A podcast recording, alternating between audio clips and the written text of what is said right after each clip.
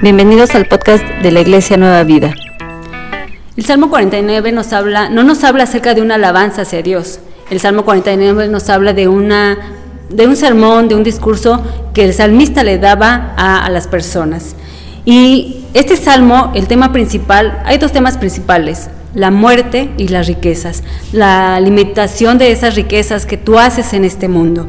¿Y por qué el hombre busca siempre tener riquezas o prosperar en esta vida, en esta tierra, tener riquezas. ¿Por qué el hombre busca esto? Dice el Salmo 49, versículo 1 y versículo 2. Oíd esto, pueblos todos, escuchad habitantes, todos, todos del mundo, a los plebeyos como a los nobles, el rico y el pobre, y el pobre juntamente. Aquí el salmista no solamente le hablaba al pueblo de Israel o a un, a un grupo de personas, aquí dice pueblos todos. Escuchad habitantes de todo el mundo. Así dice el salmista, les habla no solamente al pueblo de Israel o a un grupo de personas, sino les decía a todos. Dice, dice el versículo 49.4, inclinaré al proverbio mi oído y declararé con él con el arpa mi enigma. Les dice a estas personas, escuchen, escuchen este mensaje o esta, este discurso que vengo a darles el día de hoy. Y así yo te invito a que tú escuches la palabra de Dios, lo que Dios tiene para tu vida, lo que Dios tiene para mi vida. Eh, dentro de la iglesia, nosotros, en el pueblo de Dios, nosotros no tenemos que hacer diferencias entre una persona u otra. Si una persona es chaparrita, es alta, es negrita, es bueno, morena o es güero, no hacemos nosotros diferencias, no hacemos diferencias en que llegue una persona y que porque tiene una apariencia buena, trae... Eh, viste bien, huele rico, atenderlo de una manera agradable. Y una persona que es una persona que a lo mejor no tiene, o a lo mejor ni se bañó porque no tenía agua, porque ahora eh, sufrimos de este líquido para hacer nuestras necesidades a veces, y a lo mejor no tuvo ese dinero o a lo mejor no tuvo agua y no se bañó y huele un poco mal. Pero nosotros como cristianos, como hijos, y si nos llamamos cristianos, ¿Por qué nos llamamos cristianos? Nos llamamos cristianos porque seguimos a Cristo, seguimos lo que Él nos enseñó de acuerdo a su palabra, pero nosotros no podemos hacer diferencias. Cristo no hizo diferencias entre uno y otro, por lo cual nosotros, si somos seguidores de Cristo, de Cristo y nos llamamos cristianos, no podemos hacer esas diferencias. No podemos decir a este sí y a este no, porque este huele rico y este huele feo, no voy a invitarlo a mi casa. No debemos de ser así. Debemos nosotros ser, servirles, porque Cristo nos enseñó a ser servidores de las personas, no que nos sirvan a nosotros, sino nosotros servir a las demás personas, sea el estatus que ellos tengan. Entonces en este mensaje es, es irrelevante en qué estatus o cómo estás tú, si tienes una economía abundante o no tienes nada. Hoy no nos importa eso, no importa qué es lo que tú tienes o qué es lo que tú no tienes. Yo les decía, ¿por qué el hombre se afana o busca tener esas riquezas? Pues obviamente eh, es para tener los recursos necesarios para darle alimento a su familia. Recordemos que yo no estoy diciendo que el dinero sea malo o el dinero es malo. Yo digo que no, no es malo. El dinero es necesario y es necesario en este momento. Es necesario en el mundo en el que nos movemos. Antes, si nosotros recordamos, ¿cómo se movía la economía? Pues por medio de trueques, si yo tenía un kilo de harina, yo iba con otra persona y él me daba un kilo de azúcar. Iba por un kilo de, yo llevaba un kilo de frijoles y el otro me daba un kilo de arroz. De esa forma se movía la economía. Ahora la economía lo que hace es moverse por medio de hojitas. Es papel que tiene un valor. O por ahora estos plásticos, ¿no? Que, es la tarjeta y que, ah, pues ahí. De esta forma se mueve la economía en, este, en estos momentos, en los tiempos que estamos viviendo. Y no quiere decir que sea malo el dinero, no quiere decir que si tú tienes 200 mil, un millón ahí, no es malo que tú lo tengas. El problema con el dinero es cuando una persona piensa, anhela, se afana por más riquezas, por acumular más riquezas, que todo el tiempo en su mente está pensando cómo generar dinero. Nosotros tenemos un compañero que él eh, siempre le hacemos burla porque él le pedimos algo, oye, dispáranos esto, dispáranos invítanos a comer o a cenar. Y entonces él, ya nosotros decimos, tú ya estás pensando cuánto vas a perder por invitarnos a comer. ¿Cuánto pudiste o vamos a salir a, no sé, de paseo? Y ya tú estás pensando cuánto vas a perder porque es un día que tú no estás trabajando. Él, su mente funciona de esa forma. Nosotros creemos que no es malo el dinero. El problema con el dinero es cuando tú te afanas, cuando tú deseas más y acumular más riquezas en esta vida, en estos, tiempos. El problema con el dinero no es que lo tengas, el problema con ese dinero es que confíes en que el dinero puede solucionar tus problemas, tus riquezas, tus bienes. ¿Para qué nos sirve el dinero? El dinero es necesario. ¿Por qué? Porque tenemos que pagar, llevar alimento a nuestras casas, a los hijos, pagar las colegiaturas, pagar eh, los servicios que nos ofrece ahora esta sociedad, el agua, la luz, para que tú tengas ciertas comodidades en tu hogar. Es innecesario el dinero. No es malo tampoco el dinero. Recordemos, y esto quiero que quede muy claro, dice porque Dios quiere, Dios da al quien Él quiere cuando Él quiere. ¿Por qué? Por su soberanía. Lo vuelvo a repetir. Dios da al quien Él quiere cuando Él quiere, simplemente porque Dios es Dios soberano. El pecado no consiste en que tengas o no tengas dinero.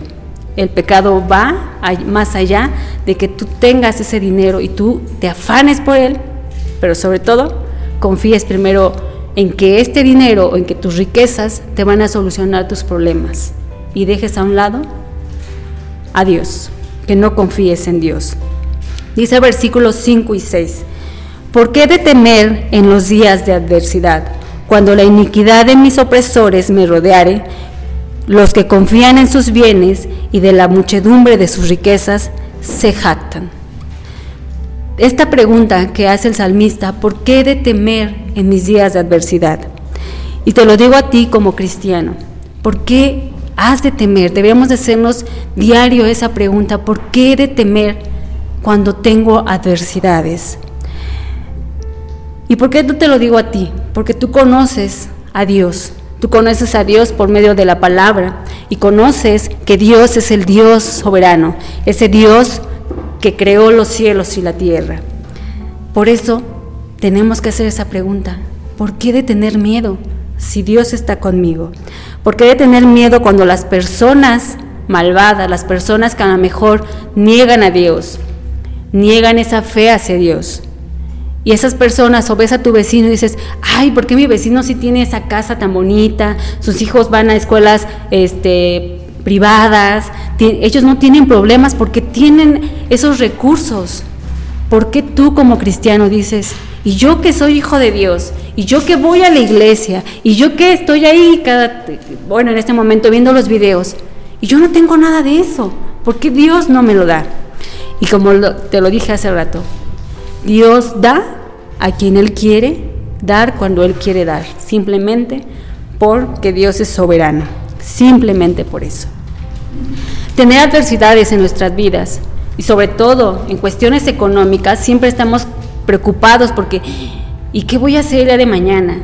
Ya se me acabó y ya me faltan tres días para la quincena y no sé, hay personas que en esa preocupación de cuestiones económicas tienen tanto estrés, se estresan, se preocupan, que llegan a enfermarse.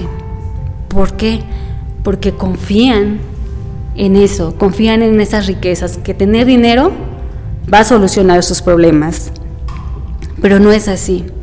Vemos en el Salmo 1, versículo 4, cuando nosotros tenemos adversidades, evitemos y esperemos que no seamos como estos, eh, como lo dice aquí, como el tamo que arrebata el viento, que cualquier problema, cualquier circunstancia que Dios no te ayude, tú te vas, tú te alejas de Dios.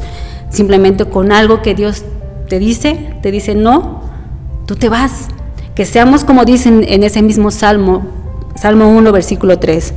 Será como árbol plantado junto a aguas de corrientes de agua, que, su, que da su fruto en su tiempo y su hoja no cae, y todo lo que hace prosperará, porque tiene esa confianza en Dios, tenemos esa confianza en Dios, que no seamos como este tambo que arrebata el viento por una situación difícil. Hace tiempo yo estaba escuchando una prédica donde decía el predicador, los límites, los límites que a veces nosotros decimos, ¿sabes qué Dios? Mi límite es este. De aquí para acá, no, no, porque yo ya no voy a aguantar. Este es mi límite. Pero cuando Dios pasa este límite, ¿qué hacemos? Nos enojamos y decimos, no, te pasaste Dios. Yo te puse este límite y tú sobrepasaste.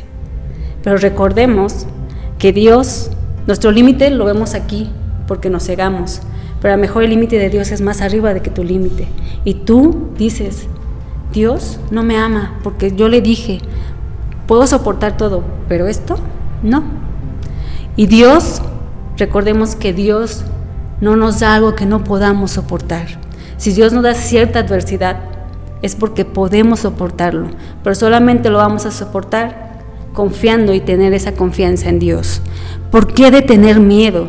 ¿Por qué de tener miedo si yo conozco a Dios, ese Dios omnipotente, ese Dios poderoso y ese Dios que provee lo que yo necesite? Los discípulos le decían a Jesucristo, a Jesús le decían, ¿y cómo voy a orar? Y él les dio una oración modelo y dice, Padre nuestro que estás en los cielos. Y más abajo dice, danos el pan diario de cada día. Danos el pan diario de cada día. Pongamos nuestra confianza y oremos a Dios que nunca falte ese pan en nuestros hogares, ese alimento que nosotros necesitamos. Quizás no es que tú, quizás tú dudas porque Dios no te da, no te ayuda en esa necesidad económica que tú estás viviendo o que estás pasando. quizás ese no sea el problema. No lo sé, no sé cómo tú estás, cuál es tu relación con Dios en estos momentos, pero recuerda que Dios conoce lo más íntimo de nuestros corazones, de nuestros pensamientos, y que de la abundancia de la boca, del corazón, habla la boca. Si tú todo el tiempo estás pensando en cómo generar dinero, si tú todo el tiempo estás preocupado porque tu, tu situación económica está mal, si tú estás preocupado porque qué vas a este, ¿Cuándo vas a terminar de pagar tu hogar? ¿Cuándo vas a terminar de pagar lo que tú necesites? Dios conoce tu corazón, Dios conoce tus pensamientos y quizás Dios no te da ciertas cosas porque Él quiere probarte, porque a lo mejor Él quiere que tú confíes en Dios, que sea como esa semilla de mostaza tan pequeña, esa fe y va creciendo. Dios nos permite vivir ciertas adversidades para que nuestra fe, para que nuestra eh, confianza en Dios sea fortalecida. Recordemos cómo el pueblo de Israel cuando estaban en el desierto, ellos, pues ¿qué hay en el desierto? ¿Qué podían comer? Dios les daba el alimento, Dios les daba el maná diariamente y ellos no se preocupaban por ello. Y quiero decirte otra cosa, si tú en este momento tu economía es abundante, si tu alacena es abundante, da gracias a Dios por ello, pero también pídele que te enseñe a compartir con otras personas que lo necesitan. Pero si tu economía, tu alacena está vacía, pídele a Dios, pídele a Dios que Él te prospere, que Dios te dé para que el día de mañana tú tengas que llevar algo a casa, un alimento. Dice Deuteronomios 31:8, Jehová va delante de ti, Él estará contigo y no te dejará, ni te desamparará, no temas ni te intimides. Esto es lo que dice, no temas, Dios estará contigo. Y también vemos en Mateo versículos, eh, capítulo 6, versículo 25 y 26, dice así, por tanto os digo, no afanéis eh, por nuestras vidas, porque habéis de comer, porque habéis de beber, ni por vuestros cuerpos, que habéis de vestir. ¿No es la vida más que el alimento y el cuerpo más que el vestido? Mirad las aves de los cielos, que ni siembran, ni ciegan, ni guardan en graneros, y vuestro Padre que es celestial les las alimenta. ¿No valéis vosotros más que ellas? Recordemos estos pasajes. Dios está con nosotros. Él no nos desampara ni nos deja y no tenemos por qué tener miedo. Y si a las aves les da ese alimento, ¿qué más va a poder va a ser Dios por nosotros? Muchas cosas más. Lo único que falta es esa confianza. Que no hagamos como dice el versículo 6 que aquellos que confían en sus bienes, que nosotros confiemos en lo que Dios da. Dice el versículo 7 del Salmo 49, ninguno de ellos podrá de manera alguna redimir al hermano, ni dar a Dios su rescate, porque la redención de su vida es de gran precio y no lo logrará jamás, para que viva en adelante para siempre. Y más adelante dice, em, como, como a rebaños que son conducidos al Seol, la muerte los prosperará y los rectos se enseñorearán de ellos por la mañana.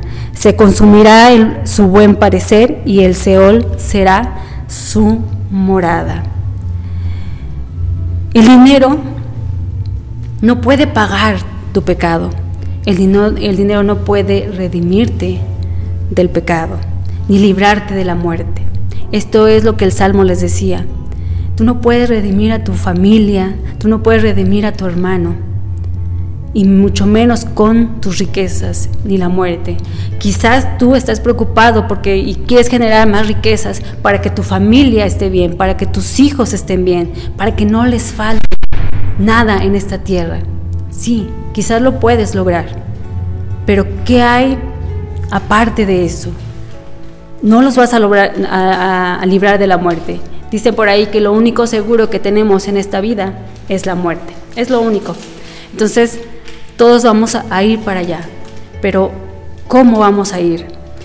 Dice, eh, quizás tú podrás tener todo lo necesario o, o verás todo lo necesario a ver a que tu familia no les falte nada.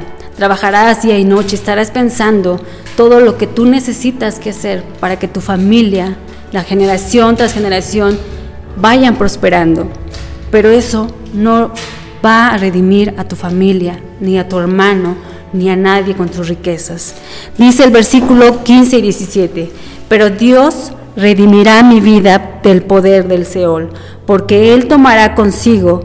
No temas cuando se enriquezca alguno cuando aumente la gloria de su casa, porque cuando muera no se llevará nada, ni deseará tras, eh, ni descenderán tras él su gloria.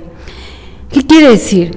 Sabemos que es el Seol. El Seol en el hebreo, en el Antiguo Testamento, dice de esta manera, una morada común que constituirá la región de los muertos en pecado, una tierra de sombras habitada por quienes perecieron sin creer en lo que es la palabra de Dios. Si tú crees que Cristo murió en esa cruz, que en esa cruz pagó tus pecados, que ahí el Señor nos, que ahí el Señor nos redime y nos justifica. Si tú lo crees, confía en que así va a ser. Confía en nuestro Señor Jesucristo. ¿Qué más necesitas si Cristo ya lo hizo en la cruz? Él pagó. Él es el único que va a poder redimirnos. No tus riquezas, no tus bienes. Y Él es el único que puede redimir también a tu familia. Simplemente si tú crees, si ellos creen que Jesús es nuestro Señor y nuestro Salvador. ¿Qué más necesitamos? Nuestras vidas fueron redimidas en esa cruz del Calvario, en esa cruz que estuvo Jesús. Y Él nos libró de ese lugar, de esa morada de tinieblas, de ese Seol. Y quiero terminar nada más diciendo, tu vida no podrá permanecer para siempre. Tú y yo vamos a morir. Tu dinero no te lo vas a llevar no van a ser como esas culturas que te enterraban y enterraban tus riquezas contigo. No. Algunos piensan que vas a renacer o vas a, resucitar en otra cosa. Quizás puedes resucitar en un caracol baboso. Quién sabe, no lo sé. Dicen por ahí. Nosotros no creemos en eso.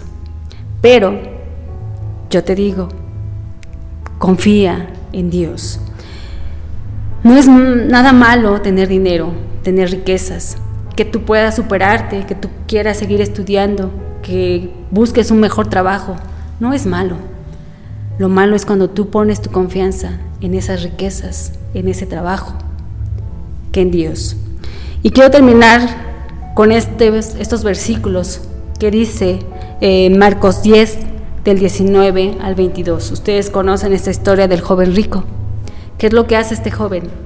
Va y le pide y le hace una pregunta a Jesús y le dice, ¿cómo puedo tener una vida, la vida eterna? ¿Cómo puedo tenerla? Y Jesús le responde, ah, pues sigue todos estos mandamientos, sigue los mandamientos y se los enlista en esos versículos. No adulteres, no mates, no robes, honra a tu padre y a tu madre. Y el joven le dice, maestro, todo eso guardo desde mi juventud, todo eso lo hago. Entonces Jesús, mirándole, le amó y le dijo, una cosa te falta, anda, vende todo lo que tienes y dalo a los pobres, y tendrás los tesoros del cielo. Ven y sígueme, toma tu cruz. Pero él, cuando Jesús le dice, cambia su semblante de una manera y dice, afligido por estas palabras, se fue triste porque tenía muchas posesiones. Que no nos pase como este joven rico, que tú vengas aquí a la iglesia y que tú tengas que ser, eres próspero y tengas muchas riquezas y que guardes todos los mandamientos. Pero algo que te pide Dios es que no te afanes por estas cosas de la tierra, que te afanes por las riquezas, que te afanes por el dinero, como lo hizo este joven. Él prefirió esas posesiones que al final va a llegar un tiempo en que va a terminar esas riquezas. Y Él le dice, tendrás tesoros en el cielo. Él quizás no lo entendió. Y Jesús a lo mejor él ya sabía lo que él estaba pensando, lo que él sentía. Sin embargo, él dijo, no, que no seamos como este joven rico, que si nosotros tenemos abundante economía, cosas, riquezas, que podamos compartirlas con las demás. Y no solamente con nuestra propia familia, sino con las personas que tú veas y que Dios ponga esas que esas personas que tienen necesidad te mueva, que Dios te mueva y que te enseñe a ser buen administrador de esos recursos, pero que no te afanes como este joven y se entristezca porque te dice, pues vende todo lo que tienes, dáselo a los que los necesitan, a los pobres, y que te digas, no, porque ¿qué voy a hacer yo si ya después no tengo? ¿Quién me va a ayudar a mí? Confiemos en el Señor Jesucristo y que no nos afanemos por estas cosas. Dice un canto, eh, fija tus ojos en Cristo y que así sea para nuestra vida, que fijemos nuestras cosas en las de arriba, no en las de esta tierra, porque las de aquí terminarán y nosotros creemos que vamos a estar en la gloria con nuestro Señor Jesucristo, simplemente confiando que Él va a estar ahí y Él nos va a dar esos tesoros que merecemos. Dios te bendiga. Si quieres aprender más acerca de Dios, te invitamos a seguir en nuestras redes sociales que son Spotify, INP Nueva Vida, JM, Facebook, Iglesia Nacional Presbiteriana Nueva Vida, YouTube, INP Nueva Vida, JM, Instagram, arroba INP Nueva Vida. El correo electrónico si nos gustas contactar es inpnuevavida arroba gmail.com. Dios te bendiga.